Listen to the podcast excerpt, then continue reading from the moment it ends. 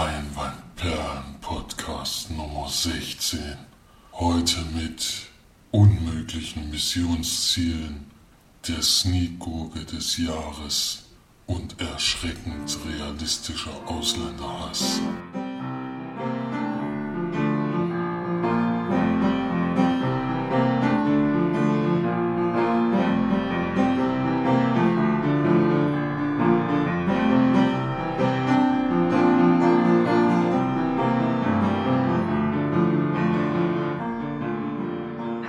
Und herzlich willkommen zur neuen Sendung von uns Leinwandperlen.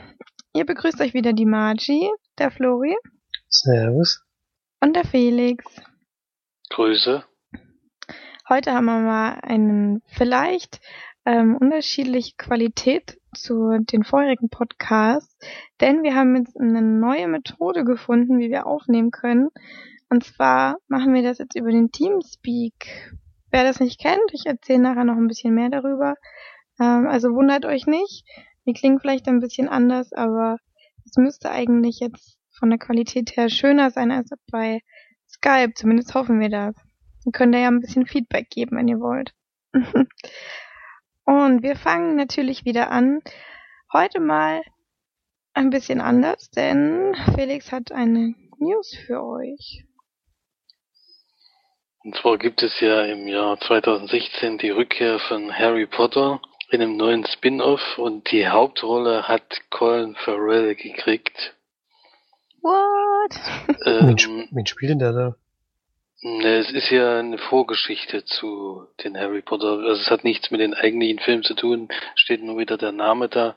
Es geht ja um das Buch Fantastische Tierwesen und wo, wo sie zu finden sind. Das ist ja dieser Lehrbuch, was die Joanne K. Rowling rausgebracht hat. Und das wird ja verfilmt. In, also es geht um den Autor dieses Lehrbuchs, um seine Abenteuer. Und da äh, spielt Colin Farrell so, so wie es aussieht die Hauptrolle. Und was hat das mit Harry Potter zu tun? Ja, weil das Buch, das Lehrbuch Harry Potter äh, im Unterricht gebraucht hat. Flori hat sowieso keine Ahnung, weil er hat weder die Bücher gelesen noch die Filme geschaut, deswegen kann er mal ganz ruhig sein. Zu Recht. Der ist sowieso unfähig. Genau. Ich habe mich verweigert. Alles verweigert. Dummheit nennt man sowas, ja. Redet man nicht dann, drüber. Dann hat Universal jetzt schon den All-Time-Rekord als erfolgreichstes Kinojahr für das Studio gebrochen. Und zwar schon nach, nach acht Monaten. Also letztes Jahr hat das 20th Century Fox aufgestellt mit äh, 5,53 Milliarden Dollar, die die eingespielt haben. Und da ist jetzt schon Universal Pictures drüber. Und das Jahr ist noch nicht vorbei. Da sieht man mal, was die dieses Jahr für Wahnsinnserfolge haben. Von denen ist zum Beispiel Minions, Fast and the Furious 7 und Jurassic World, die alle drei schon bald die Milliardengrenze geknackt haben. Also die, äh, die älteren zwei auf jeden Fall und die Minions sind drauf und dran, das auch zu schaffen. Den werden es bestimmt auch noch schaffen. Und unter anderem gibt es ja noch Fifty Shades of Grey, was auch besuchermäßig ein Erfolg war und Pitch Perfect 2, Ted 2 und Unknown User, alles Filme, die deutlich mehr eingespielt haben, als sie gekostet haben. Also das wird ein sehr erfolgreiches Jahr für Universal. Ja, das ist ja mal. Naja, bei Fifty Shades of Grey kann man da jetzt nicht so stolz drauf sein, würde ich jetzt mal behaupten. Aber da sollte sich eher die Menschheit ein bisschen schämen. Würde ich mal meinen. Vor naja. allem, weil da inzwischen schon vieles Buch draußen ist und das auch schon wieder sich verkauft wie geschnitten Brot. Also ich weiß nicht, wie man da vier Bücher drüber machen kann. Verkauf wie was? Sagt man doch so. Hab ich noch nie gehört. Manch kennt die ganzen Sprichwörter nicht. Ja. Wie heiße Semmeln kenne ich höchstens. Das hätte Das man auch sagen ja. können, aber wie geschnitten Brot gibt's auch. Geschnitten Brot. Ich noch nie gehört, ey. Okay. Bin ich wahrscheinlich noch zu jung dafür, für solche Weisheiten. Na gut, machen wir mal weiter. Wie gewohnt, Felix fängt an mit den Film Starts der Woche. 13.8. ist diese Woche dran und zwar Fantastic Four, der, das, der Reboot, würde ich jetzt mal nennen, also es, so wie das im Trailer zu sehen sind, äh, ist, äh, sieht man ja wieder, wie sie zu diesen Helden geworden sind und das ist auch derselbe Gegner ist, den sie im Endeffekt haben. Also das fand ich ein bisschen schockierend. Also scheint es wirklich ein 1 zu 1 äh, Remake zu sein vom ersten, der ja noch nicht so wahnsinnig alt ist und leider auch irgendwie niemanden gefallen hat. Das Einzige, was mich da irgendwie positiv stimmt, ist, dass der Regisseur ja Josh Trank ist, der ja Chronicle gemacht hat. Aber das hilft wohl auch nichts, denn Filmstarts gibt einen von fünf Sternen. Das was? ist schon ein bisschen schockierend. Ich fand sogar den Trailer gar nicht mal so scheiße, obwohl ich eigentlich gesagt habe, dass ich auch keinen Bock mehr habe auf Marvel-Filme.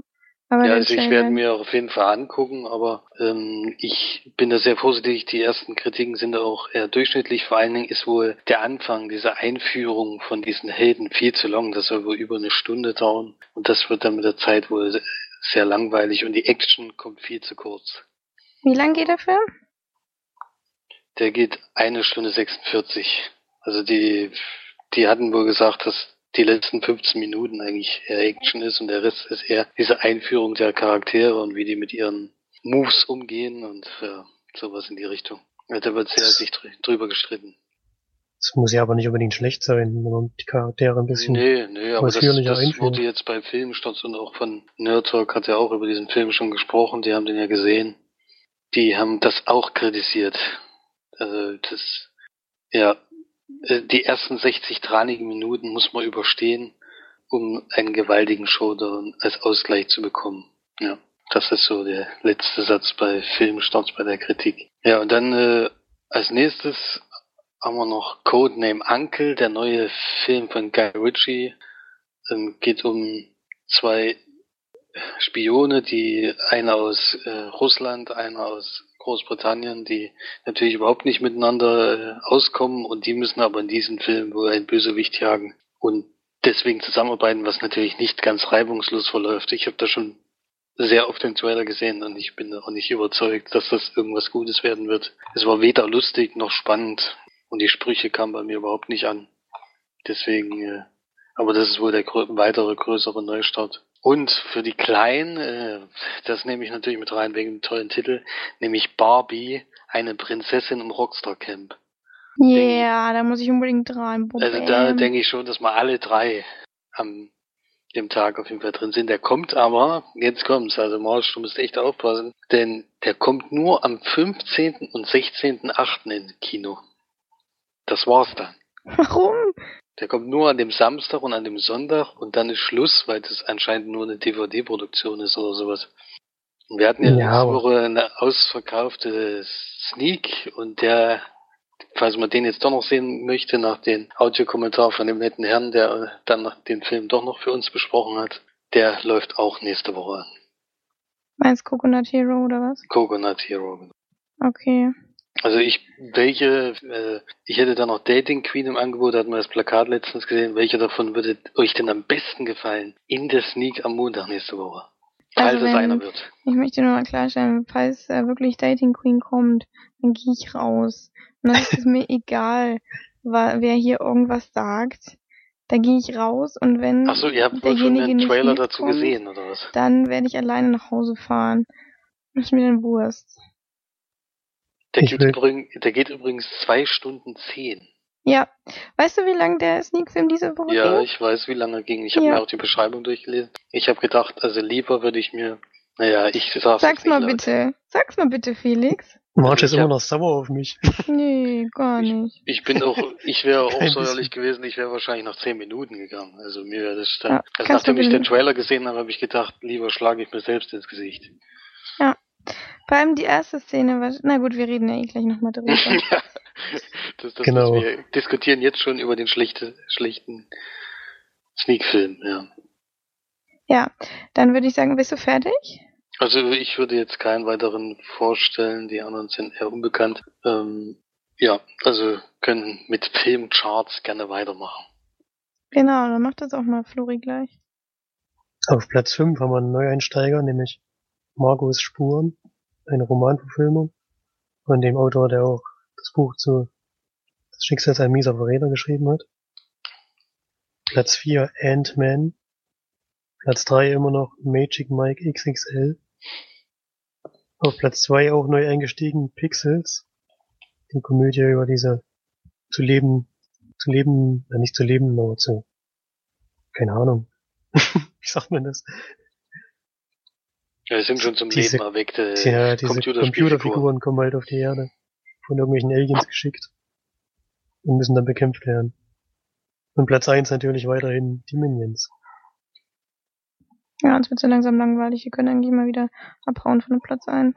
Ja, ich es glaub, da fallen ist auch- jetzt auch ein Die fallen auch langsam in den, in den Zahlen, ja. Ich glaube, diese Woche haben wir auch einen Neustart, der, denke ich mal, Chancen hat, da hinzukommen. Wir werden sehen. Felix hat ja schon dafür gearbeitet. Ich habe schon mal investiert. Hm. Was wir auch gesehen haben, ist die Sneak. Leider, leider, leider. Ähm, wir haben diesmal kein Audio-Take aufgenommen. March war sauer. Ich war leicht säuerlich nach der Aktion. ähm, ja, folgendes. Wir sind in die Sneak gegangen. Ähm, man muss vielleicht, um mich ein bisschen zu erklären zu können, oder rechtfertigen, wie ihr es nennen wollt, mir egal. Ähm, ich komme jeden Montag frühestens Viertel sieben von der Arbeit, habe eine halbe Stunde Zeit, was zu essen, setze mich dann ins Auto, fahre zu Florian. Habe ich ja schon ein paar Mal erzählt. Das ist sehr viel Stress für mich. Der, ähm, naja, nicht unbedingt der schönste Abschluss eines Arbeitstages, danach dann noch Stress zu haben. Und dann ähm, gehen wir in die Sneak, ähm, sind eine halbe, über eine halbe Stunde eher da, bekommen Plätze in der zweiten Reihe ganz links. Ähm, das ist ja auch schon mal in Ordnung, das kann ja mal passieren, wenn es Ferien sind, ist es halt nun mal so. Gut, dann geht der Film los. Das erste, was wir sehen, ist, wie hieß das? Alpenrepublik Verleih oder so? wo ich schon gesagt habe, okay, bitte, wir bleiben erstmal ruhig, es ist nur der Verleih. Es ist aber nicht unbedingt, es, naja, so.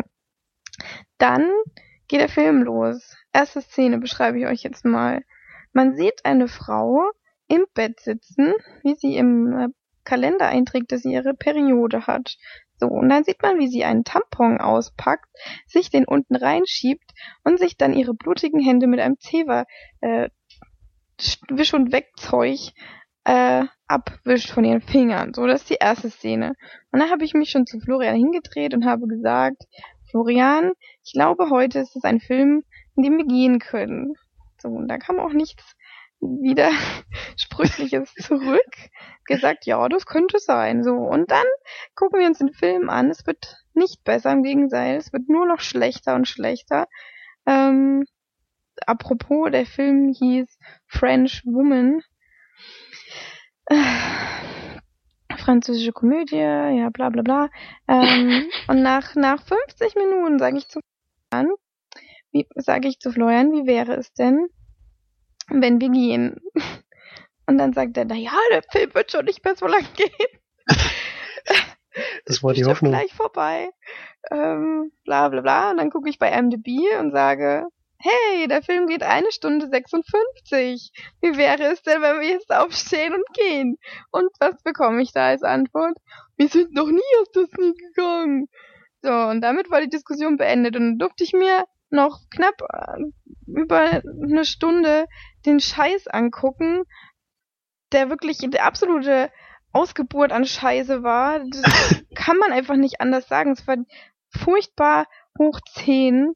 Das, was, das ist, das ist wirklich schon Herkules äh, hier Dingsniveau, ne? Kann man nicht anders Drunter. sagen. Das war einfach nur das Schlechteste, was ich seit langem gesehen habe. Es wurden, es geht, also um die, die absolute ähm, Inhaltsangabe zu bringen, es geht um, um wie viele Frauen waren, das ist ja scheißegal. Auf jeden Fall geht es um irgendwelche Frauen, die äh, nicht mal eingef die wird einen nicht, die werden nicht mal vorgestellt. Die sind einfach da und die, die machen was miteinander und es passiert was und äh, irgendwann kriegt man mit, ja, okay, die sind vielleicht Schwestern, so nach der Hälfte des Films sind da ein paar Schwestern dabei oder dann die oh, keine Ahnung, die sind miteinander verheiratet, die kennen sich über die Arbeit und dann über die Arbeit kennen sich die und warum kennen die sich eigentlich? Man ist überhaupt nicht hinterhergekommen, nicht mal ansatzweise. Es war ja auch einfach egal. Also mir war es ziemlich egal, warum die sich kennen oder nicht kennen. Ja, aber es wurde ja nicht mal vorgestellt. Es war Weil- bloß ein einziges Kreuz der Quergefüge. Es war ja nicht mal nur gevögelt. Es wurde ja, wurde ja fast gar nicht gevögelt. Wenn sie wenigstens gevögelt hätten im Film. Es wurde ja nur rumgegackert und nur irgendwelche. ein Klischee nach dem anderen erfüllt. Jede Frau stand für ein Klischee, was es, was die Frau komplett erfüllt hat. Und jede Frau hat abgrundtief genervt und war hysterisch und war scheiße und es ging einem nur auf den Sack, die sich zu äh, anzutun zu müssen. Und es war wirklich, ich kann nicht sagen, wie scheiße ich diesen verkackten Film fand. Oh Gott, ich fluche zu viel. es tut mir leid. Aber es war wirklich, ich war danach so sauer, dass ich da nicht aufstehen konnte und gehen konnte, weil ein gewisser Herr ja nicht aus der Sneak geht. Also was äh, kratzt ja an der Ehre, ne? du was könntest ja, jetzt hier nicht so schön schimpfen, wenn wir rausgegangen wären. Was? Ja, genau. Weil ich mich ja auch so gerne aufrege, ne? Mache ich ja sehr gerne. Naja, auf jeden Fall war es scheiße. Und ich habe nach dem Film wirklich ernsthaft lange, lange überlegt, ob ich nochmal mit in die Sneak gehe. Weil ich ähm, mich das doch. Das hat meine Sneak-Motivation so dermaßen in den Keller geworfen, dass ich wirklich mehrere Tage drüber nachgedacht habe, ob ich das nochmal mir antun werde. Vor allem, wenn einfach nicht gegangen wird. Das finde ich eigentlich noch das Allerschlimmste. Es kann ja ein scheiß Film kommen. Aber wenn man einfach schon sieht, dass es scheiße geht, wenn man sieht, da geht noch über eine Stunde, dass man dann nicht einfach gehen kann. Das verstehe ich nicht. Das kann ich nicht nachvollziehen. Und das ist kacke. Das ist egoistisch. so, Punkt. Das ist aber auch eher egoistisch, wenn man gehen will. Nö, überhaupt nicht. Hast du, hat dir der Film irgendwas gebracht? Hat es irgendwas, mhm. irgendwas? Ja, was am, denn? Am Ende nicht, ne. Das wusste ich oh. ja zu dem Zeitpunkt noch nicht. Naja, ich muss. Ganz genau wusstest du. Das weiß, wusste jeder, der diesen scheiß Anfang gesehen hat. Das habe ich nach zehn Sekunden gewusst. Am Ende haben sie doch getanzt, das hast du noch gesehen. Das war schön, ne? Nee, das hat mir auch nicht gefallen. Ja, natürlich. weil das nämlich, weil es musste nämlich, es mussten noch welche tanzen. Es hat einfach diesem Scheißfilm noch gefehlt, dass die Leute noch tanzen müssen. Naja, egal. Ich reg mich zu sehr auf. Es war einfach eine, eine blöde, blöde Aktion. Und war ein blöder Film. Sehr blöder Film. Und ich ähm, weiß noch nicht, ob ich Montag mit in die Sneak gehe. Ich überlege, ob ich bei mir selber mit dem Auto hochfahre und dann einfach gehe, wenn ich gehen will. so schlimm wird's schon nicht werden. Ja, das hat, habe ich vor dem Montag auch gedacht. So schlimm wird's ja nicht werden. Und ich habe auch gedacht, wenn wir beide sehen, dass es scheiße ist, dass wir dann auch gehen. Aber nein, wird nicht gemacht. Naja, egal. Auf jeden Fall kriegt der Film keinen einzigen Punkt von mir. Ich würde ihm gerne noch ein paar Minuspunkte geben für diese. Oh. Egal. Ich kann mich da, will mich da nicht weiter reinsteigern. das war einfach nur scheiße. Was anderes kann man nicht sagen. Na, eh irgendwelche Leute nicht mehr mit ins Nie gehen, werden wir wohl in Zukunft dann schon auch mal den Saal verlassen müssen. Ich mache das halt nicht gerne, aber würde mich dann schon irgendwann dem beugen. Weil dann alleine zu gehen, das ist für mich auch keine Alternative. Zumindest dauerhaft auf jeden Fall. Ich fand den Film auch scheiße. Äh, ich habe, glaube ich, ich habe, glaube ich, einmal gelacht. Und wenn, falls jemand den Film sieht, die Türszene, einzige Szene, über die ich lachen konnte. Und bitte, bitte, bitte versprecht mir alle, dass ihr diesen Film nicht schauen werdet. Nicht freiwillig auf jeden Fall. und da, für die Szene gebe ich einen halben Punkt. Aber ansonsten, der Rest, der Rest, den Rest kannst du wirklich im Klo runterspülen. Ich habe mich danach nur gefragt, was sollte das? Was sollte der Film aussagen? Was sollte mir diese zwei Stunden bringen, die da sinnlos mir vorbei geflogen sind? Denn die sind nicht mehr geflogen. Es hat ja, ich habe echt gedacht, es geht vielleicht schnell vorbei, wenn es eine Komödie ist, aber nein, es kam mir noch zwei Stunden hoch zehntausendmal so lange vor. Ich kann es gar nicht ausdrücken. Es war einfach nur, ach nee, es war so schlecht. Es war so schlecht. Ich muss weinen. ja, es war schon hart an der Grenze, also über die Grenze hinaus. Ich Ja, finde es ja, ja gut, dass wir jetzt endlich mal einen Film gesehen haben, der schlechter als der Legion of Hercules war. ja, ganz dann können ehrlich, wir ich den würde lieber nochmal Legend of Hercules gucken, weil über Legend of Hercules kann ich jetzt mittlerweile auch schon lachen. Ja, vor allen Dingen hat keiner nach der Sneak gegangen, ich habe keine Lust mehr in die, äh, gesagt, ich habe keine Lust mehr in die Sneak zu gehen. Also das ist noch schlechter auf jeden Fall. Wenn man danach Mhm. das Gefühl hatte, ich habe keine Lust mehr auf Sneak, dann ist das schlimmer gewesen als bei Legion of Hercules. Da haben wir wenigstens noch uns drüber lustig gemacht. Das stimmt. Das Komische ist, dass ich glaube keiner gegangen ist und die Bewertungen waren auch nicht so miserabel, wie man bei dem Film eigentlich, wie es eigentlich zwingend erforderlich gewesen wäre. Ja. Was war das Durchschnittsalter in der Sneak diese, diesen Tag? Die haben aber auch nicht gelacht. 16.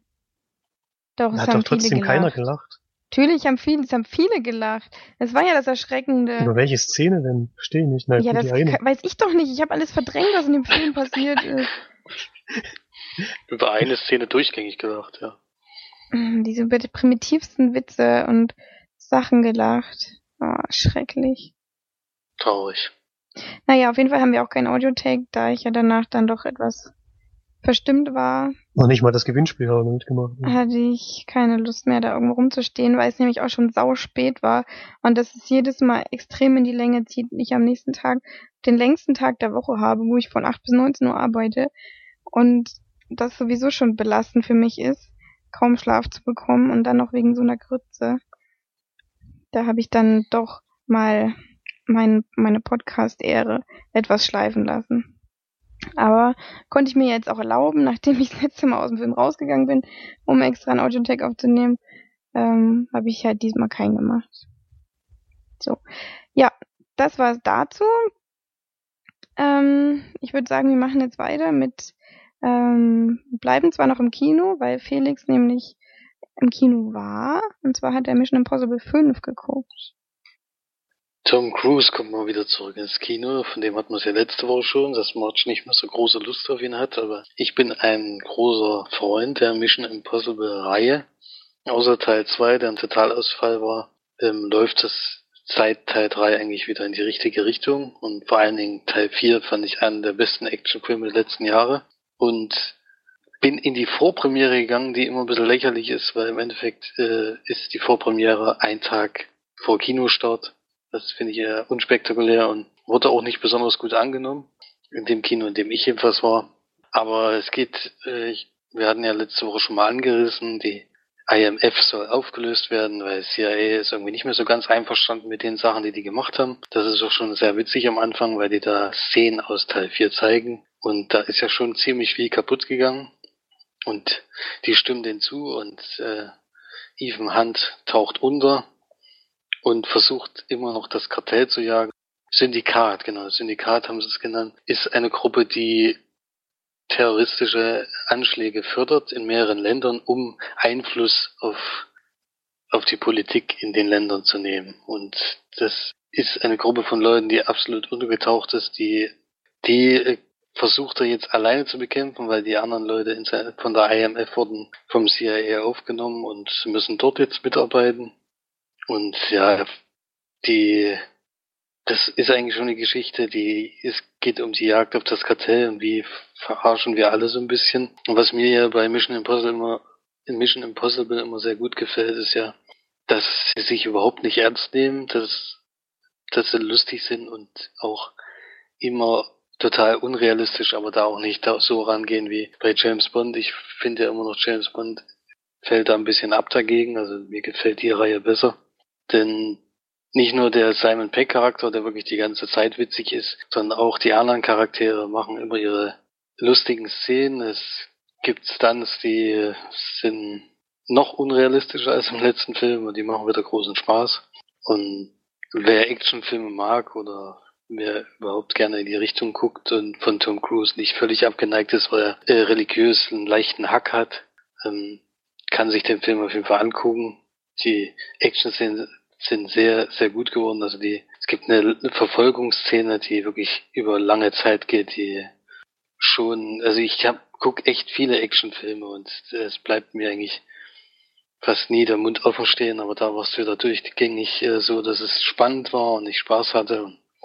Ich würde den Film jetzt sehr hoch bewerten, aber nicht so hoch wie Teil 4. Also das ist jetzt nicht der beste Actionfilm der letzten Jahre, sondern einer der besten und würde da nur einen Punkt abziehen für den eher schwächeren äh, Bösewichten.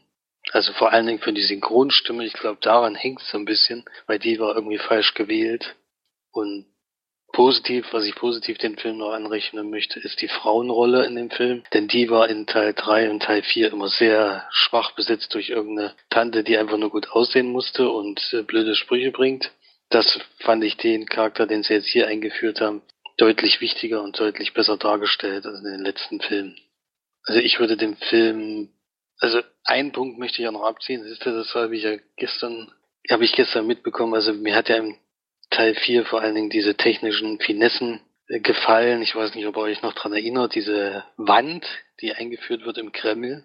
Ja, ja. Ja, die ja. war ja eine dieser Szenen, wo ich echt gedacht habe, äh, wie geil ist das denn? Die haben mir in dem Film ein bisschen gefehlt. Also es gibt äh, zwei, drei Sachen, die wirklich cool sind, die wieder schön eingeführt werden, aber es gibt nicht so diese absolute Wow-Effekt, wo du denkst, das ist richtig, richtig gute Idee gewesen. Das hat mir so ein bisschen gefehlt. Deswegen, ich war beim vierten Teil bei neun von zehn. Leinwandperlen, äh, Leinwandperlen würde ich da jetzt nachträglich noch geben. Da habe ich auch einen Punkt für den eher schwächeren Bösewichten äh, abgezogen. Weil nach dem dritten Teil ging's ja, kann es ja nur noch bergab gehen, weil da war ja Philipp Seymour Hoffmann der Bösewicht. Und würde dem Teil jetzt würde dem Teil jetzt acht von zehn geben und würden empfehlen, sich anzuschauen. Also Stunt-Szenen sind super. Also gibt eine ganz tolle Opernszene, die schon alleine deswegen lohnt sich den Film anzuschauen. Also ich kann euch nur wärmstens empfehlen, auch wenn March jetzt nicht mehr so Tom Cruise Freund ist, aber bei dem Film lohnt es sich wieder, das abzulegen und ihn sich anzuschauen. Nein, wahrscheinlich auch ins Kino gehen, oder? Also ich kann nur empfehlen, ins Kino zu gehen, weil der Sound haut einen schon aus dem Sitz wieder und diese Verfolgungsszene. Was? Nee, nee, der ist ja nicht in 3D. Der ist nicht 3D. Okay. Der ist nicht 3D, das ist auch schon mal ein Riesenvorteil und er hat, er hat, glaube ich, Überlänge, aber nur also nicht doppelte Überlänge, sondern einfacher. Und ich fand auch nicht, dass der Film zu lang war. Also das merkt man nicht unbedingt. Und alleine schon die Verfolgungsszene im Kino zu sehen, das hat sich deswegen schon gelohnt. Also ich meine, im vierten Teil habe ich auch gerne zu Hause nochmal geguckt. Ob das bei dem Teil auch so ist, muss man dann mal testen. Naja, wenn wir ja gucken, vielleicht. Also ich werde jetzt nicht ins Kino rennen, nur um den Film zu sehen. Vielleicht ergibt sich ja irgendwann mal. Mal gucken. Mal sehen, wie Zeit ist halt. Ja, genau. Gut, dann kommen wir zu unserer ersten Filmbesprechung. Und zwar habe ich gesehen Maze Runner. den hatte ja Felix schon mal. Hattest du den besprochen? Nee. Besprochen habe ich den noch nicht. Den hatte ich nur dir mal gesagt, dass du den mal gucken kannst, wenn du willst. Ja, habe ich jetzt auch getan. Auf jeden Fall hat den Felix schon gesehen. Ähm, ist ein Film von 2014. Ein Action, Sci-Fi, Abenteuerfilm. ähm, Regie hat geführt Wes Ball. Ähm, die Schauspieler sind jetzt nicht so bekannt, sind alles eher jugendliche Schauspieler. Im Film geht es darum, dass man einen Jungen, ja, das heißt trifft, also er ist halt einfach dann da, der ähm, ja, der wird in einem, in einem Fahrstuhl sozusagen irgendwo nach oben ge gefahren und dann kommt er raus und da ist er dann in einer, auf einer Lichtung sozusagen, wo er begrüßt wird von vielen jungen Männern, die ihn dann auch gleich aufnehmen und er erinnert sich aber an gar nichts, also nicht mal an seinen Namen. Später erinnert er sich dann, ähm, Thomas heißt er. Genau, und dann geht's jetzt darum, ähm, dass um diese Lichtung drumherum ein riesengroßes Labyrinth gebaut wurde aus Steinen und riesige Mauern. Und die, der erste, der auf dieser Lichtung war, der Aloy oder so, ich weiß nicht mehr genau, wie er hieß, ähm, der ist quasi sozusagen der Anführer, so Anführer, die sind halt eher nicht diktatorisch, sondern eher demokratisch. Aber halt so, der wurde halt als, der ist als erster da gewesen und erklärt ihm dann so, was, was passiert ist und dass sie sich alle nicht richtig erinnern können an ihren Namen und nicht richtig wissen, was vorher passiert ist und dass sie nur wissen, dass das Labyrinth da ist, dass sie da nicht hinausfinden, keinen Ausgang entdecken und ja, dass in diesem Labyrinth bestimmte Wesen leben, die sie eben stechen können und daran vergiften oder die sie halt einfach ja töten, aber die können eben nicht, die kommen nur nachts und nachts geht aber das Labyrinth wird quasi geschlossen vor der Lichtung, dass die Lichtung abgegrenzt ist vor dem Labyrinth und die, die Viecher dann quasi im Labyrinth bleiben. Und tagsüber sind sie quasi sicher. Und da gibt's dann Leute, die nennen sich dann Runner, Maze Runner, ne? ähm, die rennen dann quasi in das Labyrinth rein und versuchen, das, die, also eben das zu erkunden und eine Karte zu zeichnen. Und das machen die eben schon seit drei Jahren. Das Blöde ist nur, dass sich das Labyrinth immer mal ändert. Ja. Und dann geht es darum, dass Thomas versucht, nach irgendwie einem Tag oder so, mm, den Ausgang zu finden. Und mit, ja, da ist dann, sobald Thomas da ist, passieren halt eben extrem viele ungewohnte und unvorhersehbare Ereignisse und Geschehnisse, die ähm, ja, quasi er dann mit verschuldet. ich versuche jetzt nicht so viel zu spoilern. Ähm, ja, es ist so vom ganzen Ambiente her und von der Geschichte, von der Art her ähnelt es halt doch schon sehr Tribute von Panem, wenn man jetzt nur dieses äh, Vorgeplänkel von Tribute weglässt, sondern einfach nur diese Spiele sich anschaut, sozusagen. Es ist jetzt nicht so, dass die sich gegenseitig bekriegen, sondern eher, dass sie miteinander ähm, leben und und bauen und ja sich eben miteinander auskommen sozusagen. Aber dieses Labyrinth ist halt quasi so das der Gegner und das, was im Labyrinth passiert. Und er versucht halt, die Leute zu animieren, dass sie aus dem Labyrinth einen Ausgang finden. Ja, ob sie das nun schaffen oder nicht, ähm, bleibt ja offen. Zumindest jetzt in meiner Beschreibung. Ich habe es jetzt schon gesehen. Was ich ganz gut fand, war die Idee an sich, ähm, dass man quasi irgendwo gefangen ist, nicht weiß, was passiert ist oder was mit einem noch passiert und dieses Ungewisse vor diesem riesen Labyrinth, das ist echt Wahnsinn, auch wie das gedreht wurde, das ist schon sehr erstaunlich, ähm, dass da, ja, ich frage mich, wie viel die davon gebaut haben und wie viel da doch vor Greenscreen äh, gedreht wurde, weil doch teilweise einiges sehr real aussah. Ähm, ja. Alles in allem hat der Film mich jetzt nicht begeistert, würde ich sagen. Also ich habe auch zwischendurch immer mal auf Pause gedrückt, weil ich was gegessen habe oder so. Oder mal was anderes getan habe. Hat mich jetzt nicht komplett ge gefesselt oder so. War schon mal interessant zu schauen. Ich habe mir jetzt auch eigentlich nur geguckt, weil ich ja jetzt den zweiten Teil ähm, im Kino mal im Trailer gesehen habe und äh, der Trailer eigentlich ziemlich cool aussah und der mich ein bisschen gehypt hat, muss ich zugeben. Aber der erste Film hat mir jetzt nicht so gut gefallen, muss ich sagen. Es hat doch, ähm, finde ich, bisschen abgekupfert von Tribute von Panem. Gerade Felix der eine Tod, weiß nicht, ob du jetzt weißt, was ich meine. Der kleine Tod. Der kleine Tod, kann man auch sagen, ja. Der hat mich dann doch extrem an Tribute von Panem erinnert, wo ich dann gedacht habe, hey, was ist jetzt auch so dieses, die werden, ja, dieses überwacht werden und bla bla. Das ist halt doch sehr abgekupfert. Kam mir zumindest so vor. Ähm, alles in allem würde ich äh, durchschnittlich viele Punkte geben, so fünf von zehn Leinwandperlen. Kann man sich mal angucken, das Ambiente ist cool, der, ja, die Atmosphäre ist auch ganz gut und ist auf jeden Fall schön gedreht worden, kann man nicht meckern. Ein paar Schauspieler fand ich katastrophal, aber das ist bei Jugendlichen wahrscheinlich ja dann öfter mal so.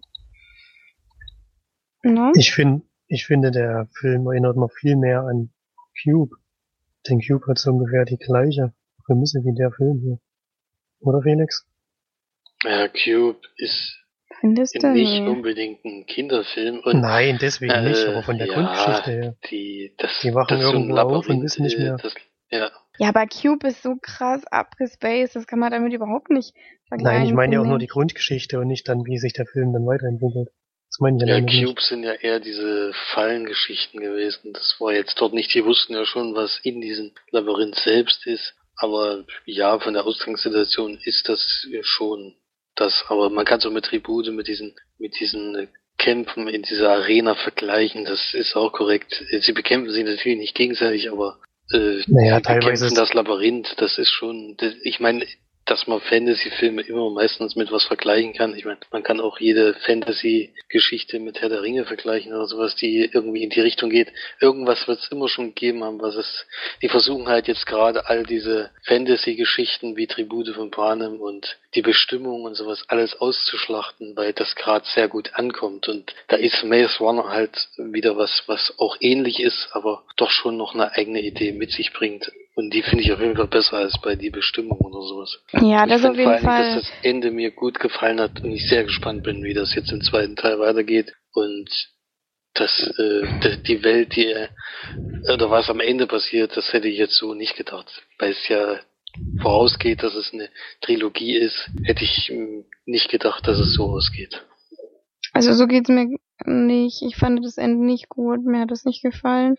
Ich habe ähm, dann, also es ist so, dass das Ende so ist, dass ähm, es extrem offen bleibt und man eigentlich, man weiß eigentlich gar nichts. Also man weiß immer noch nichts. Man hat irgendwie zwei Stunden einen Film geguckt und man weiß immer noch null Komma nichts. Also es gibt einen Teaser, das ist ja klar, weil ich meine, es ist ja ähm, zweiter zweiter Teil. Muss, man muss ja auch wollen, also den gucken wollen. Aber das Ende fand ich mir zu offen und zu, zu nichtssagend und, und so zu abrupt einfach auch. Also das hat mir nicht gefallen. Und das hat mich auch wieder sehr an Tribut erinnert. Und ich meine, klar, jeder Film ähnelt sich im Genre, aber es gab auch ähm, Ideen oder Fi Filme vor Tribute von Panem und dann kam halt Tribute von Panem. Das war sowas Neues und sowas anderes, dass man jetzt eigentlich viele Filme mit Tribute von Panem vergleicht und sowas fände ich halt einfach schöner, als wenn man jetzt wieder irgend so einen kleinen Abklatsch von es ist ja kein Abklatsch, aber es ist auf jeden Fall, es orientiert sich doch teilweise sehr an den Ideen oder auch an der Atmosphäre von Tribute von Panem und das finde ich halt nicht so cool. Ich finde, das war beim zweiten Teil jetzt, äh, das wahrscheinlich weiter auseinander geht. Ja, das ist ja auch das, der zweite Teil interessiert mich halt schon sehr. Dann ist ja schon mal ein gutes, gutes Ding. Also ich hätte sieben von zehn Leinwandperlen damals gegeben. Ja. Also mir hat's gut gefallen und mir hat die Schauspielerleistung ist natürlich immer schwierig. Bei die Bestimmung haben wir ja schon Oh, gemerkt, wie es ist, wenn alle Schauspieler grandios sind. nicht, Ähm, bitte, nicht grandios. Und dass dann solche auch noch weitere Filme machen dürfen, ist traurig. Da fand ich das schon wieder deutliche Anhebung, auch wenn das natürlich immer noch keine richtig guten Schauspieler sind, das möchte ich gar nicht sagen, aber wenn man natürlich in Tribute auch eine Jennifer Lawrence engagiert gekriegt, äh, ist es auch schwierig, da für andere Filme noch mitzuhalten. Ja, ich finde jetzt auch nicht, dass man Tribute von Panem als Maßstab nehmen sollte. Das finde ich nicht, weil Tribute von Panem ist einfach ein Film für sich und das ist das, weiß nicht, das ist wahrscheinlich das, für, für mich zumindest das äh, Optimum an den, was das Genre angeht. Ich finde, ich glaube nicht, dass da noch ein tausendmal besserer Film kommen wird. Aber ich ähm, mag es halt auch nicht, wenn man sich dann irgendwas da so abkupfert. Das meinte ich halt nur damit. Ich nehme jetzt nicht Tribute von Panem als oberstes oder da muss jetzt der Film drüber äh, kommen oder das muss jetzt besser sein als Tribute von Panem, sondern ich will halt nur nicht, dass es so abgeklaut ist. Ja, ich würde sagen, das reicht auch zu dem Film. ähm, oder wollt ihr noch was sagen? Ich habe sechs von zehn gegeben. Ja, da sind wir doch alle nah beieinander, ist doch gut. Ja. Wir sind die Millers, hat Flori geguckt. Komischerweise. Mal gucken, was er sagt. Wieso denn komischerweise? Naja, das ist nicht gerade Das der ist beste. überhaupt Na, egal. nicht dein Filmgenre. Ich habe mich halt mal wieder an eine Komödie herangetraut. Von 2013. Jason Sudeikis oder Sudeikis, weiß nicht genau, spielt die Hauptrolle. Und der spielt David, einen Kleinkriminellen, der, ich weiß nicht genau in welcher Stadt, arbeitet halt als Drogendiener. wahrscheinlich schon sein Leben lang, weil er nichts anderes kann oder nichts anderes gelernt hat. Und eines Tages wird ihm sein Gut gemaust und das hat er immer von so einem größeren Drogenboss und der schickt, also er stellt ihn dann zu sich und sagt ihm, du musst jetzt nach Mexiko und eine größere Menge Drogen zu uns herschmuggeln. Ein anderer Schmuggler, der kann irgendwie gerade nicht oder was mir sicher, oder musste in den Knast, glaube ich. Irgend sowas war das. Und deswegen musst du jetzt dahin und musst das halt holen, ansonsten muss ich dich leider hier um die Ecke bringen, weil du ja mein Zeug verschlammt hast. Und er überlegt dann natürlich, er sieht auch so typisch aus wie so ein Drogenschmuggler, deswegen überlegt er sich, was er jetzt machen kann, dass er nicht an der Grenze sofort aufhält und kommt dann auf die Idee, sich eine Familie zu mieten, die dann besteht aus einer Stripperin, die gespielt von Jennifer Aniston, einer Tochter, die irgendein Obdachloser, glaube ich, ist, die aufgabelt, und einem Sohn, der sein Nachbar ist. Und dieses Gespann macht sich dann auf die Reise nach Mexiko und natürlich auch wieder zurück, um eine kleine Menge Drogen zu holen. Ich glaube, das war auch jetzt auch irgendwie die lameste Filmzusammenfassung seit langem, oder? ja, das ist, äh, klingt schon mehr, mal. Mehr passiert gar nicht. Hm. Klingt super. Und deswegen, ja.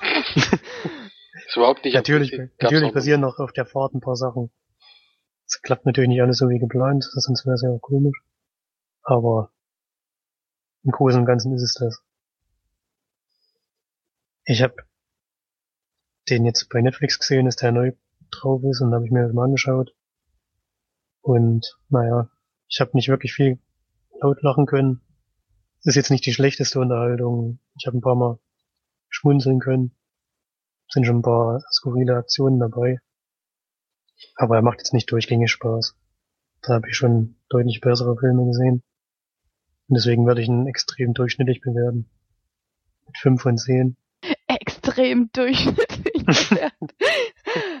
durchschnittlich ist aber immer noch viel. Durchschnittlicher geht's ja schon durch mehr. Ich hab, wie gesagt, ich habe mich nicht gelangweilt. Und ich fand es jetzt auch nicht so schlecht. Man kann schon ein paar Mal lachen, also nicht durchgängig, aber sind ein paar lustige Szenen dabei. Da habe ich schon deutlich schlechteres gesehen im Genre. Deswegen halt Durchschnitt. Sowas wie French Woman zum Beispiel. Ja, das hat ja auch die Bezeichnung Komödie überhaupt nicht verdient. Also. Wir wollen bitte nie wieder über diesen Film reden. genau. Dann Dating Queen. Mhm. Ich hoffe auf Boy 7 nächsten Montag. Also ich hoffe mittlerweile auf gar nichts mehr. Ich bin nur noch deprimiert. Ach, nur noch mal, hat, hat denn jemand von euch den Film schon mal gesehen? Ich habe den Trailer gesehen und habe gedacht, ich lach nicht und nee, danke. Ja, genau so habe ich euch gedacht. genau dasselbe. Naja, wenn ihr mal ganz viel Langeweile habt, könnt ihr euch mal anschauen. Ich bin halt auch kein Komödienmensch. Also ich. Ja, diese, solche Durchschnittskomödien halt. Diese typische so, amerikanische ja. Humor kann ich halt nicht lachen. Ja.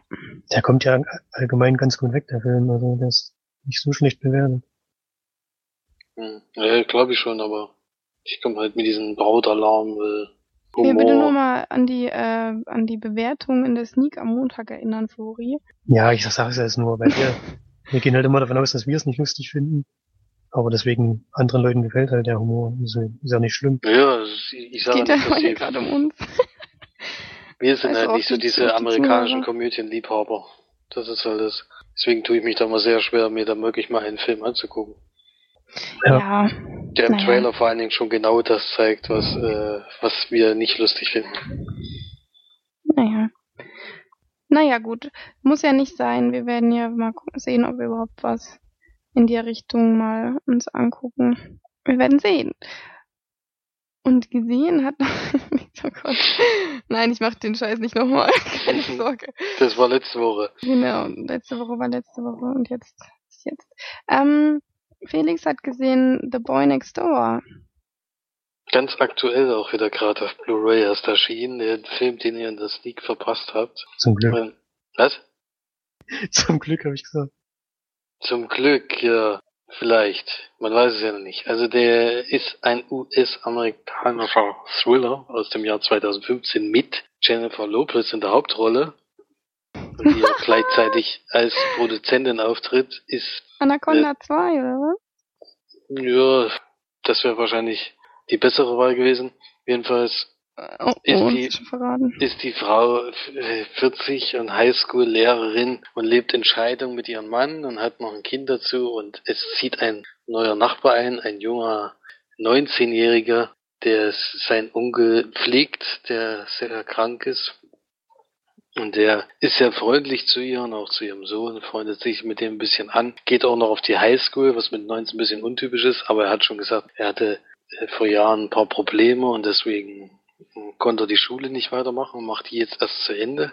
Und ja, der bringt den jungen Mann viel bei und kommt auch bei der Frau extrem gut an, weil sie ist Literatur. Äh, Sie unterrichtet Literatur und er kennt sich da sehr gut aus. Und ja, es wird dann ziemlich schnell klar, das ist eigentlich von Anfang an klar, dass die irgendwie was miteinander anfangen.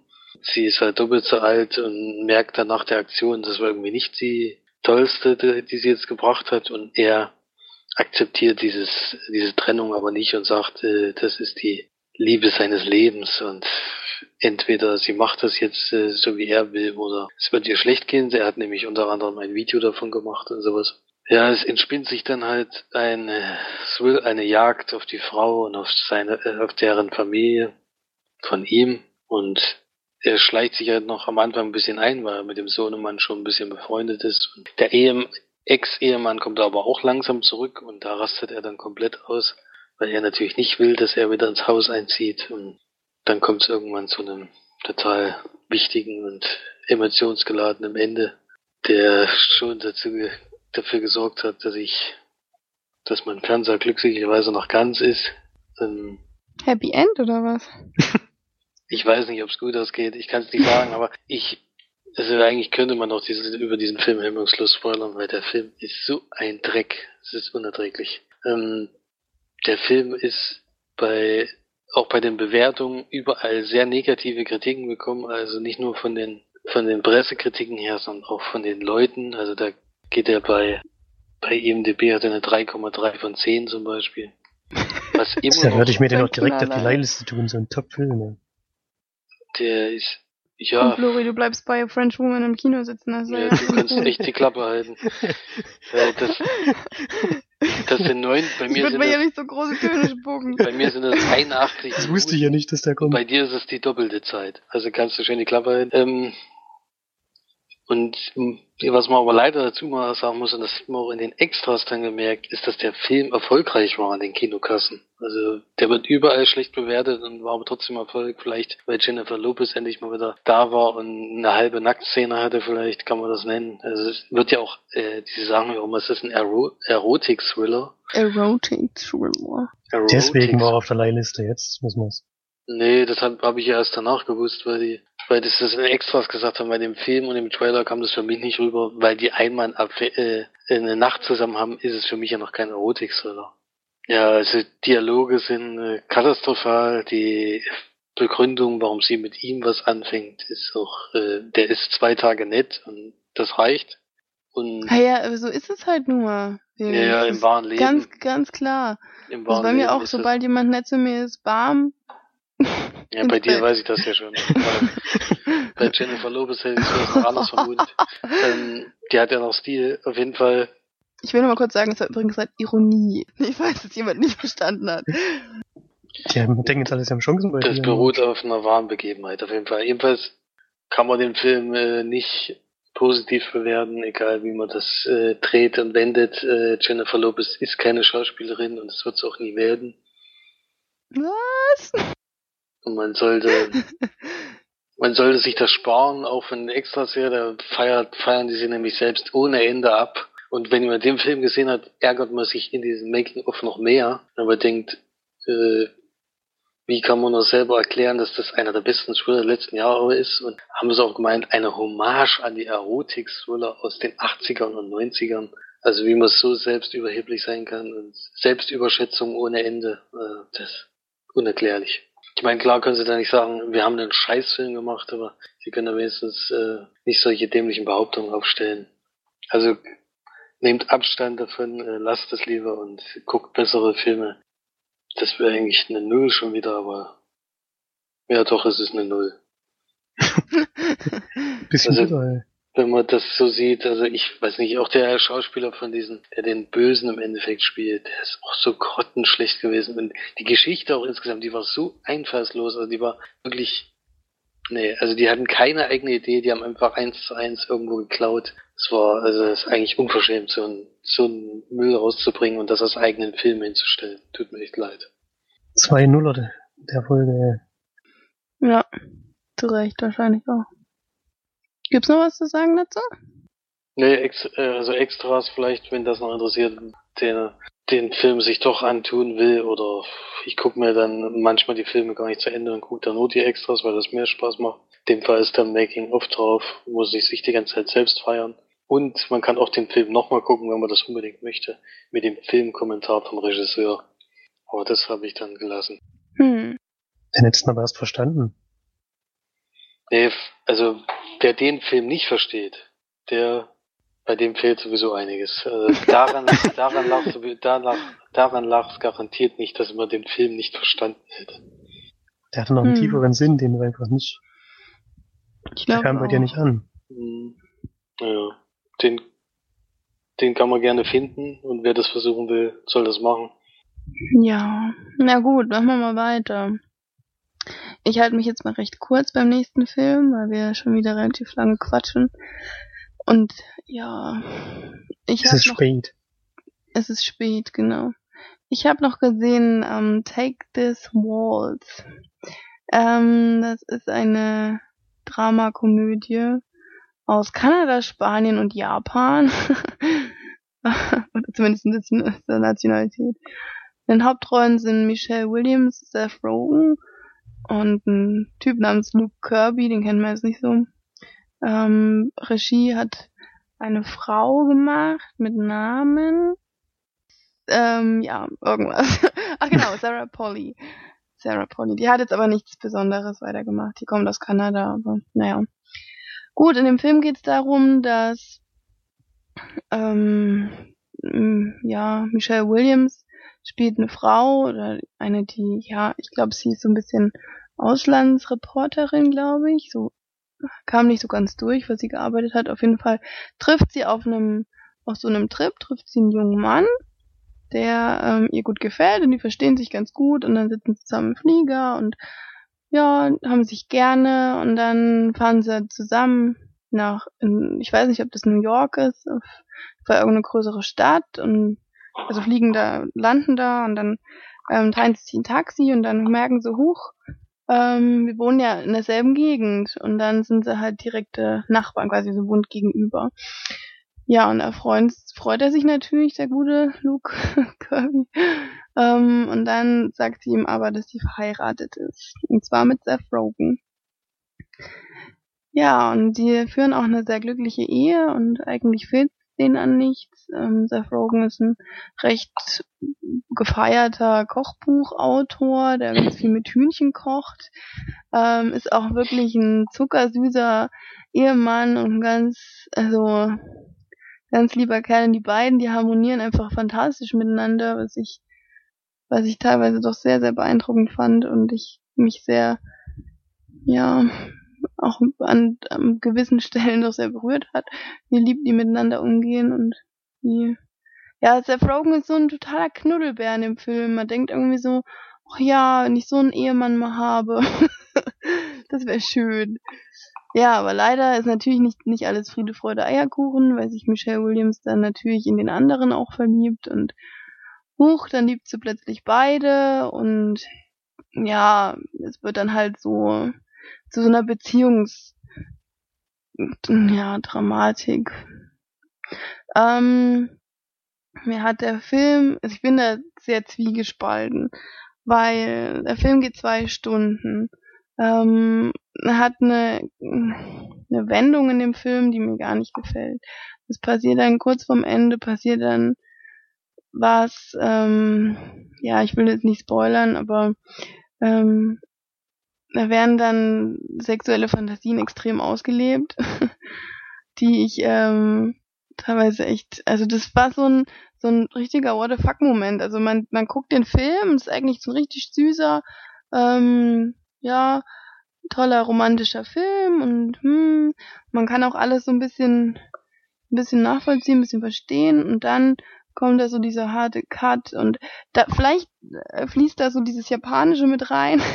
vielleicht mussten sie da unbedingt noch noch irgendwie so ein bisschen keine Ahnung, irgendwie auf die Kacke hauen. Das hat mir jedenfalls nicht gefallen. Und ich kann Michelle Williams in dem Film einfach überhaupt nicht nachvollziehen. Gar nicht. Ähm, klar gibt's Probleme in jeder Beziehung, in jeder Ehe.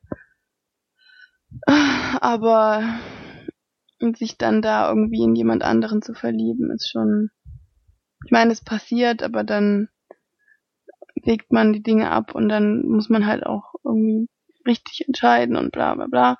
Ob sie das nur gemacht hat oder nicht, das verrate ich jetzt natürlich nicht. Ist ähm, auf jeden Fall ein offenes, relativ offenes Ende. Ähm, das Ende hat mir auch wieder ganz gut gefallen. Aber dieser, dieser Schluss, die letzten 20 Minuten, 30 Minuten, haben mir nicht gefallen. Und deswegen bin ich da auch, äh, tue ich mich da sehr schwer bei der Be Bewertung hast du teilweise echt total schön gedreht und total schön gespielt, auch von, von Seth Rogen und ja, und dann aber wieder das. Und das, ja, ich weiß nicht, ich gebe dem Film, oh Gott, es ist schwer, es ist richtig schwer. Okay, ich gebe ihm sechs von zehn Leinwandperlen. Höchstens. Wenn ich eher tendieren zu fünf. Oder doch vier? ich weiß es nicht. Ich bin doch sehr hin und her gespalten. Ja, hat den einer von euch gesehen? Nee, hat nicht, ne? Hatte ich vorher schon gefragt. Nee. nee. Aber er würde mich jetzt schon interessieren nach deiner Beschreibung. Ja, kann man auch echt mal gucken. Ist aber halt, ja, guck, ich würde sagen, gucken euch an und dann. Wer Michelle Williams nackt sehen will, der muss den Film Ja, gucken. ja, genau. Michelle Williams komplett von oben bis unten nackt. Man sieht alles. Ja. Okay, ich bin alles. dabei. Den Film, den hatte, glaube ich, irgendjemand hat den auch besprochen gehabt. Ich glaube, der Erik auch im Kinocast irgendwann mal und der hatte, war da wenig begeistert, wenn ich das mal richtig Ja, ich bin auch immer wieder hin und her gespalten. Der also ging es viel zu lang und äh, ja, mir ging's auch so lang. Nach dieser Ehegeschichte fand er irgendwie das wie was sie dann gemacht hat, irgendwie nicht so ganz nachvollziehbar. Aber ja, genau, das habe ich auch gemeint. Ja, und das also ich gebe dem Film vier bis sechs von zehn. Immer mal wechseln, bitte. Ja, da würde ich das jetzt abschließen. Ähm, guter Schlusssatz. ja, Florian hat natürlich auch noch einen Film geguckt, und zwar Moonrise Kingdom. Ein Film von Wes Anderson aus dem Jahr 2012. Und wie immer, wenn Wes Anderson ruft, versammelt sich eine Riege wirklich der Top-Liga der Schauspieler, das kann man nicht anders sagen. In dem Film ist es Bruce Willis, Edward Norton, Bill Murray, Tilda Swinton, Francis McDormand und Harvey Keitel, glaube ich. Das können nicht alle genannt haben. Und ich würde sagen, bei Wikipedia steht Komödie, aber das sehe ich nicht ganz so. Ich würde sagen, es ist eher eine Coming-of-Age-Geschichte. Denn es geht um zwei Ausreißer. Einmal einen Jungen, ich glaube zwölf, der aus so einem Pfadfindercamp abhaut. Und dann ein Mädchen, wahrscheinlich gleichen Alters nehme ich mal an, die von ihrer Familie ausreist, die in, äh, in so einem Haus lebt, auf der gleichen Insel, auf dem auch dieses Pfadfindercamp stattfindet. Und dann sieht man im weiteren Verlauf halt, wie die sich so durchschlagen und ich fand es ein bisschen seltsam, weil die sind nämlich auf einer Insel, da weiß ich nicht genau, wohin die jetzt abhauen wollten. Das kam auch, glaube ich, auch nicht so genau raus, ist aber für mich auch nicht so wichtig. Denn einziger Kritikpunkt für mich bei dem Film ist wirklich die Geschichte, die natürlich wichtig ist, aber bei Wes Anderson kommt es ja noch auf andere Dinge an, nämlich auf die Regiearbeit, die er macht, die ja wirklich immer außergewöhnlich ist, auch bei dem Film. Für mich hat sich schon das Gucken gelohnt, nur durch das Intro am Anfang. Hat man im Vorgespräch hatte ich schon mit Felix davon. Äh, da werden die ganzen Namen eingeblendet und es ist eigentlich nur so eine Aufnahme von dem Haus, in dem das Mädchen lebt. Und die ist schon so genial gemacht. Schon allein dafür hat es gelohnt, den, den Film überhaupt einzuschalten. Und das ist, hat sich bei mir, war das eigentlich auch durchgängig so. Das sind ganz tolle Kameraeinstellungen, toller Soundtrack Ähm, tolle Schauspieler natürlich. Bei den Namen ist es auch klar. Die spielen alle so ein bisschen, also eigentlich sind alles gescheiterte Charaktere. Durchgängig bei den Filmen. Oder sie entwickeln sich zu welchen während des Films. Könnte man sagen. Und wie immer, also wie meistens bei Wes Anderson auch sehr, sehr starke und ähm, kräftige Farben. Bei dem Film vor allem ganz auffällig gelb. Ist eigentlich überall in jeder Szene irgendwas knalliges Gelbes zu sehen. Das ist mir extrem aufgefallen. Ja, Felix hat der Film, glaube ich, nicht so gut gefallen. Weißt du noch warum? Ja, der hatte mich ziemlich schnell verloren. Also die Anfangsszene, ich erstmal gedacht, das wird ein absoluter Hammer. Und dann fällt das danach aber so dermaßen ab. Also jedenfalls bei mir, der hat mich danach überhaupt nicht mehr gekriegt und spätestens dann ab diese, ja, Weggehen von dem Kind mit dem anderen Kind, äh, da wird's mir dann doch irgendwie, also ich kann auch allgemein mit Wes Anderson Filmen nicht so wahnsinnig viel anfangen. Das sind halt solche Kunstfilme, da muss man halt auch Spaß dran haben.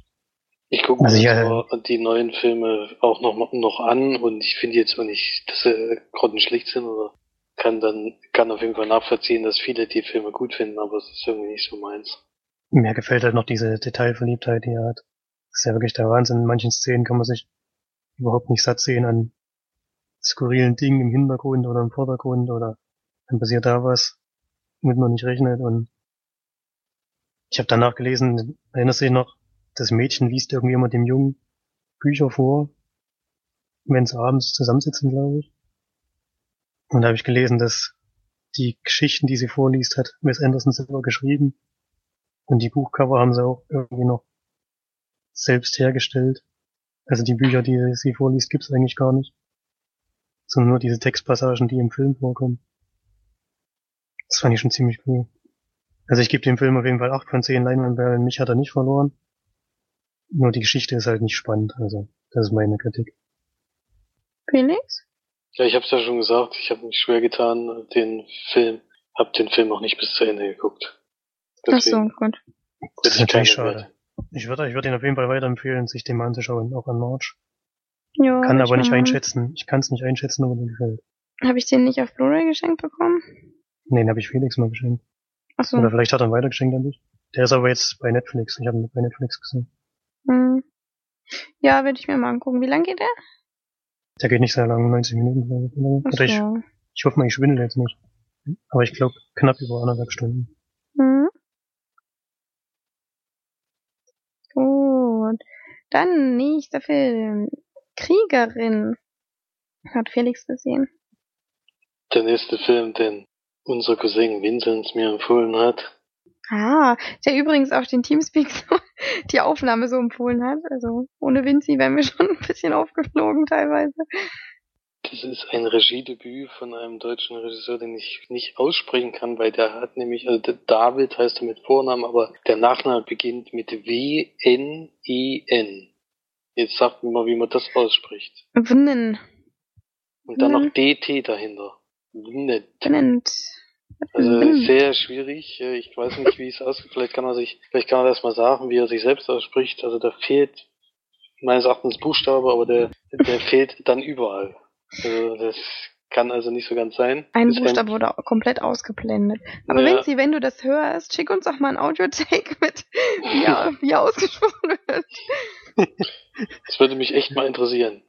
Ist ein Film von 2012, also Kinostart war ja jedenfalls im Januar 2012 und ich war, also ich hatte nichts über den Film gelesen, das muss man vielleicht noch dazu sagen, denn ich war etwas geschockt am Anfang, worum es geht, nämlich um eine Neonazi-Clique in einer ostdeutschen äh, Kleinstadt. Und die sind sehr rabiat, die mit den gehen sehr rabiat mit den Ausländern um und haben auch immer die entsprechende Musik dabei und auch die entsprechenden Parolen. Die Gruppe findet sich so immer zusammen und äh, wenn die unterwegs sind in Zügen oder sowas, dann greifen die auch immer gleich die Leute an und schlagen die auch bis fast zum Tod und sowas. Also es ist wohl sehr, also er hat wohl sehr viel recherchiert für den Film, über zwei Jahre stand da. Und hat eine Gruppe auch begleitet und der, die Darstellung von diesen ganzen Aktionen finde ich sehr realistisch, aber auch sehr traurig, dass es solche Menschen wirklich gibt. Äh, tut schon ein bisschen weh, dass die, dass das nicht unrealistisch ist, sondern leider, leider der Wahrheit entspricht an manchen Stellen. Und was sind das von diesem Fußballclub gehört? Das habe ich heute erst wieder gelesen. Irgendwo in Sachsen-Anhalt soll jetzt ein Fußballclub verboten werden, weil da irgendwie 15 von 18 Spielern oder so sind Rechtsradikale. Irgendwie vertrischen die, trischen die immer ihre Gegenspieler oder so. Ja, wir müssen die eigentlich immer rote Karten sehen, also das verstehe ich dann auch immer nicht, denn. Die sehen bestimmt auch rote Karten, aber da haben sie wahrscheinlich noch drei Spieler, die das nicht machen. Keine Ahnung. Ja, aber es reicht ja nicht mit drei Spielern aufzulaufen. Das ist echt übelst erschreckend, als ich das gelesen habe. Ja, es ist schlimm, also es ist ganz, ganz äh, schlimm, wie diese Gruppe agiert die ganze Zeit. Also, auch wenn die zusammenkommen in ihren, in ihren Gruppen, da denkst du, du greifst dir nur den Kopf und denkst, das kann doch überhaupt nicht wahr sein, dass solche Leute gibt so richtig assi und so richtig schlimm, wie die reden und dann auch noch Erwachsene, die denen dann Parolen, also nicht Erwachsene, sondern Ältere, die den Parolen da anbieten und sagen, die, die Juden sind immer noch die Schlimmsten und die unterlaufen uns die ganze Zeit und damals, das war alles gar nicht so schlimm, sondern das war alles, wird nur alles von den Juden so erzählt, damit äh, alle die Nazis hassen und sowas. Das ist ganz, ganz schlimm und hat einem schon ein bisschen geschockt am Anfang. Es ist dann auch in dem Film eine Szene, wo ein reeller äh, Propagandafilm von damals gezeigt wurde und sowas, ich hatte zwar sowas ähnliches schon mal gesehen, aber in der Heftigkeit, wie es dort gezeigt wird, der heißt irgendwie der ewige Jude und wie der da, also unbegreiflich, was, wie die Leute damals über die Menschen gedacht haben, was für ein Abschaum das für die war. Ganz schlimm. Und deswegen, ich betone es halt, dass das sehr realistisch ist, denke ich, die ganze Geschichte. Und es ist aber so, dass die Dame, um die es eigentlich geht, die Hauptcharakterin, ähm, schon sehr in die Szene integriert ist und auch extrem ist und dann aber jemanden kennenlernt, ähm, der Ausländer ist und der aber eigentlich gar nicht in Deutschland bleiben will, sondern eigentlich weiterziehen will nach Schweden, weil da ein Teil seiner Familie ist und dazu aber eigentlich einfach die Möglichkeit nicht hat, weil er keinen Ausweis hat, kein Geld hat und anfangs zwar eine Sozialwohnung, aber selbst die wird ihm dann gestrichen. Und irgendwie empfindet sie dann doch ein bisschen Mitleid für den, weil er doch merkt, er ist gar nicht so ein Ausländer, der sich in Deutschland nur durchschnorren will, sondern der will eigentlich nur weiter und freundet sich ein bisschen mit ihm an und hilft ihm. Und das äh, sieht die Gruppe natürlich nicht so gerne. Und da entspinnt sich dann so eine kleine äh, Geschichte, kann sie da nochmal rauskommen aus der Szene, kann sie doch wieder klar denken in vielleicht oder fällt sie dann doch wieder zurück. Es ist aber auch noch eine zweite Dame, die eingeführt wird, die ein 15-jähriges Mädchen, was sehr gute Noten hat und ein sehr strenges Elternhaus und dann durch einen Freund in diese Szene reindriftet und sich da völlig verliert. Also die kommt, geht da in der Gruppe sehr auf, wo man eigentlich gar nicht damit gerechnet hatte, weil sie schon sehr intelligent am Anfang rüberkommt. Und die beiden freunden sich dann so ein bisschen an und zwischen denen, äh, also über die beiden läuft eigentlich die ganze Geschichte. Also nach dem anfänglichen Schock und den ersten ja, schlimmen Szenen muss man leider sagen, dass der Film auch wieder so ein wichtiger Film ist wie letzte Woche das Labyrinth des Schweigens.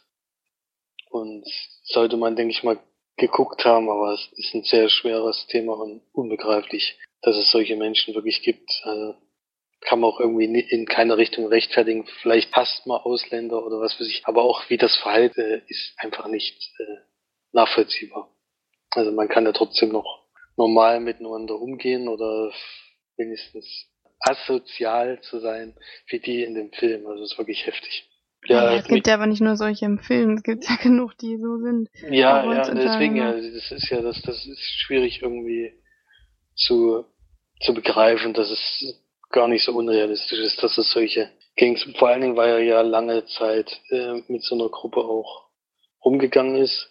Was auch interessant ist, ist, dass in dem Film auch Lieder gesungen werden, die entsprechend sind. Also die sind auch von einer Punk-Rock-Band eingespielt worden für den Film, die sich aber direkt davon distanziert haben und das auch geschrieben haben. Und das sind auch so Stücke, äh, das kommt, glaube ich, den Musikern, die in der Richtung leider Musik machen, glaube ich, auch sehr nah.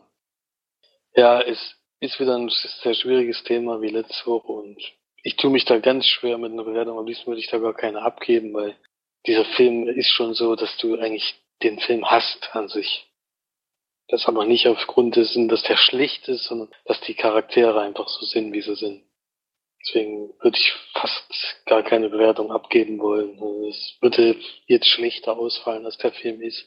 Ich denke schon, dass es wichtig ist, dass man mit, sich mit dem Thema irgendwo befasst. Aber ist schon schwierig, damit klarzukommen, wenn man den Film geguckt hat. Aber auf jeden Fall ein Tipp wert gewesen von Vinzenz mal wieder. Und auch mal einen deutschen Film, den man wieder gucken konnte. Nachdem wir ja schon öfters gesagt haben, dass die Filme in letzter Zeit uns nicht mehr so begeistert haben. Hast mich auf jeden Fall, also ich würde mir gerne mal anschauen. Klingt ja, anschauen kannst du. Klingt nicht Fall. uninteressant. Ja. Ja, mal gucken. naja, man darf sich halt nicht schwer tun mit solchen Themen. Das geht einem dann wahrscheinlich schon ein bisschen nahe. Mhm. Ja, das auf jeden Fall. Dezent, ja. Na gut, dann kann man den ein bisschen kann man den ein bisschen vergleichen mit American History X oder? das war mir klar, dass nee, das kommt. Das habe ich mir schon die Frage habe ich mir irgendwie schon gedacht irgendwie und äh, meines Erachtens kann man es nicht vergleichen, weil American History X ist noch lange nicht so, so realistisch wie dieser Film. Ich denke, klar ist ich denke, American History X ist eher ein Film und die Kriegerin ist eher ja, ein realistisches Abbild von dem, was es, was es wahrscheinlich in Wirklichkeit ist. Also da kann man irgendwie nicht davon ausgehen, dass da irgendwie ein Drehbuch da vorgeschrieben hat, äh, wie es laufen soll, sondern man kommt sich echt immer so vor, dass äh, man mit der Gruppe einfach dabei ist und äh, das miterlebt, was die machen. So Doku-Style oder was? Naja, in, in Doku würde ich jetzt nicht sagen. Also es ist nie so, dass du denkst, ja, es läuft dann jemand mit, der die die ganze Zeit interviewt oder sowas. Also es ist schon noch ein Film. Nein, das ist ja keine Doku. Ach, egal. Es ist eher so ein realistisches Abbild von dem, wie es wahrscheinlich in solchen Gruppen laufen wird. Ja, na gut, du musst ja keine Bewertung abgeben, wenn du das, wenn dir das so schwer fällt. Das also in dem Fall würde ich jetzt mal keine abgeben, nee. Genau, sag nicht gezwungen. Okay, dann kommen wir zu unserem letzten Film. Den habe ich gesehen. Hey. Und zwar habe ich äh, mir mal einen kleinen Klassiker rausgesucht. Das war auch nur, weil er bei Netflix vorgeschlagen wurde und mir dann aufgefallen ist, Huch, den hast du noch gar nicht gesehen. Hast du noch nie gesehen? Los? Nee, ich habe immer, ja, immer nur Ausschnitte gesehen. Ja, das würde jetzt vielleicht vielen so gehen. Was ist los mit dir? Was ist mit dir los? Warum guckst du solche Filme nicht? Ich bin einfach nicht dazu gekommen. Ich weiß nicht warum. Mit mir hat ihn noch keiner gesehen. Da habe ich ihn jetzt alleine geguckt. Und zwar habe ich gesehen Good Will Hunting. Ein Film von 1998. Geht knapp über zwei Stunden mit dem leider verstorbenen Robin Williams und Matt Damon noch ganz jung. Ähm, zusammengefasst geht es darum, dass Matt Damon dann ja eher so ein ja, so ein Halunke ist, der halt viel rumstrolcht, also der ist in einem, ja, wie sagt man, in, einem, in der Uni sozusagen ist er Hausmeister und ähm, der ja, muss da, glaube ich, Sozialstunden abarbeiten, oder? Nein, nein, nein, nein, nein, der arbeitet da ganz normal. Ist der nicht sonst ähm, auf dem Bau? Nein, der ist danach auf dem Bau. Okay, dann ist das falsche Erinnerung.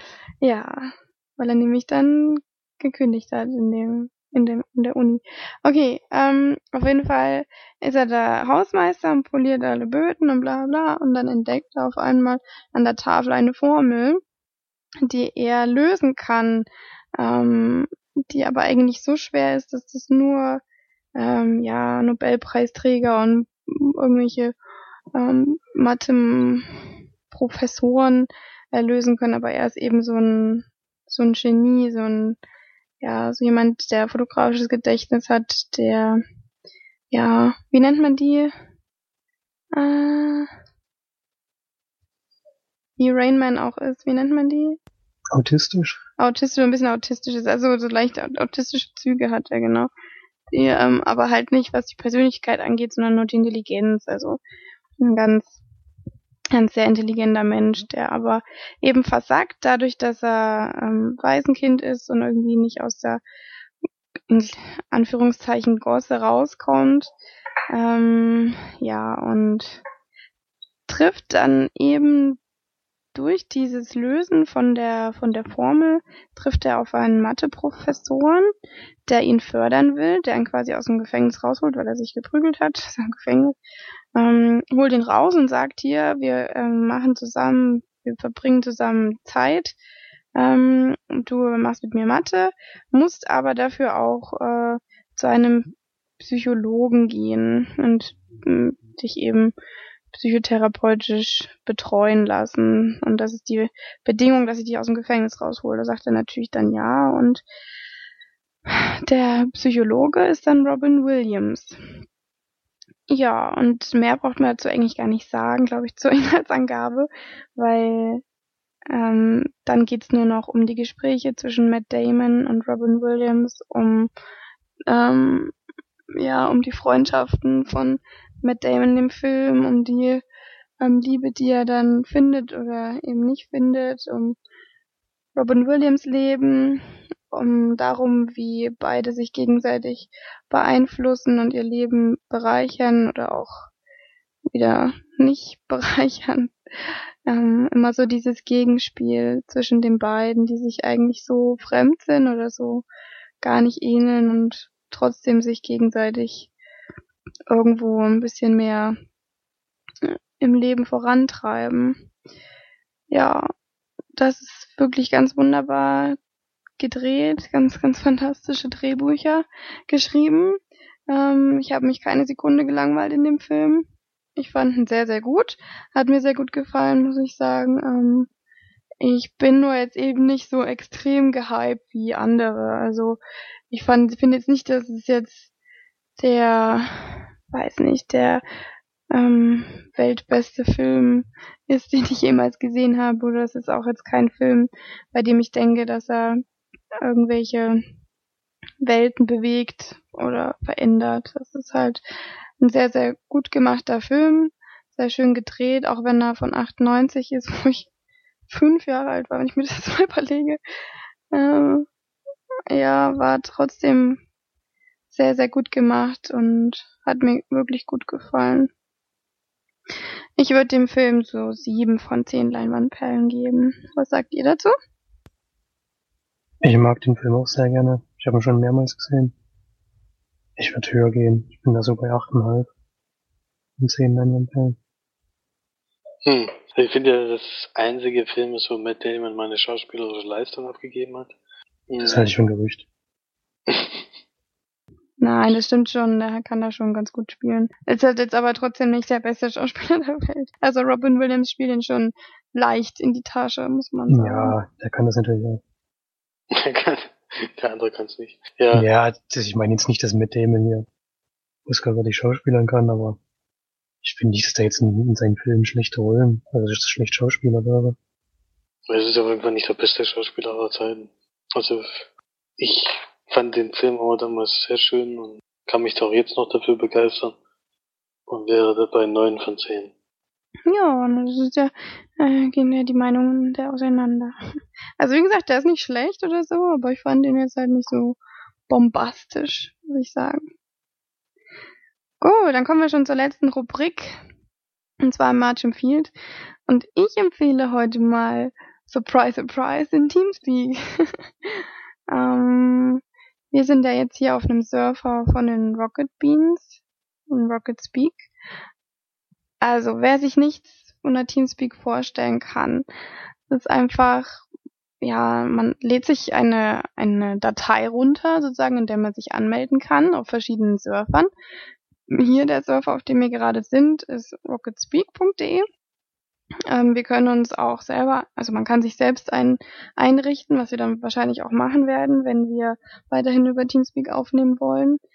Ähm, ja, man loggt sich da ein, gibt einfach nur eine, ähm, einen Namen ein, sozusagen einen Nickname und kann sich einloggen und kann sich dann mit verschiedenen Leuten unterhalten. Man muss, wenn man äh, auf fremde Leute treffen will, muss man natürlich einen Teamspeak nehmen, den, der schon existiert und der vielleicht auch ein bisschen bekannter ist, wie jetzt beispielsweise hier der über die Bohnen. Oder es gibt ja auch Minecraft-Surfer, es gibt verschiedene ähm, Surfer für bestimmte Spiele, wo man eben nur, wenn man das bestimmte Spiel spielt, kann man auch jetzt immer im Internet googeln, ähm, geht man halt auf den Surfer und findet Leute, mit denen man da zocken kann. Es ist ja eigentlich eher was äh, Teamspeak, ähm, wenn man jetzt PC zockt oder wie ich jetzt Konsole und äh, man trifft oder man will mit Leuten zusammenspielen und mit denen auch kommunizieren, ähm, lockt man sich da ein und redet dann miteinander. Ähm, bei mir ist es jetzt mittlerweile so, ich bin sehr oft auf dem Teamspeak, hier auf Rocketspeak, weil ich äh, ja da eben Leute kennengelernt habe, mit denen ich mich sehr gerne unterhalte und ähm, die ich jetzt auch mal grüßen will. Hallo Havis! die hören zwar eh nie zu, aber ist egal. oh Gott, ist wieder so schlecht. Egal. Ähm, und da kann man dann eben mit den, mit Leuten unterhalten, mit denen man gewisse Interessen teilt. Wie jetzt zum Beispiel ich, die Rocket Beans. Ähm, dadurch bin ich halt hier auf diesen Teamspeak gestoßen. Ja, kann ich nur empfehlen, wenn man eben vielleicht zockt oder eben auch nicht zockt, einfach nur quatschen will, dann ist das auf jeden Fall eine gute, gute Lösung, guter Weg. Hier sind halt viele Nerds. das macht es eigentlich auch gerade so witzig. also nicht im negativen Sinne. Kann man ja jetzt. Es gibt auch, auch nichts Negatives an Nerds. Eben. Sind alle sehr lieb hier. Also es gibt ein paar Trolle, aber die gibt's ja überall. Genau. Das ist der Teamspeak. Wollt ihr dazu noch was ergänzen? Nee, ne? Eigentlich schon alles gesagt, oder? Wir kennen sie auch noch nicht so gut wie du. Also. Ja. Gibt halt verschiedene Regeln, die man einhalten muss. Also jetzt nicht trollen oder nicht beleidigen oder was weiß ich. Dann wird mal gebannt, aber das macht ihr ja nicht, ne? Ihr seid ja alle ganz lieb. Gut, wir dann wir wurden noch nicht gebannt immerhin bis jetzt. Bis jetzt nicht, nein. Nach zwei Stunden, zwölf Minuten auf dem TTS. Gut, okay, Leute, dann bis zum nächsten Mal. Wir verabschieden uns. Es wäre natürlich schön, wenn wir ein paar Kommentare kriegen, ob es jetzt vom Ton besser ist als davor. Das wäre für uns natürlich sehr interessant genau. zu erfahren. Genau, das wäre es natürlich. okay, dann bis zum nächsten Mal. Ich hoffe, es hat euch Spaß gemacht. Und ein großes Auf Wiedersehen. Tschüssi.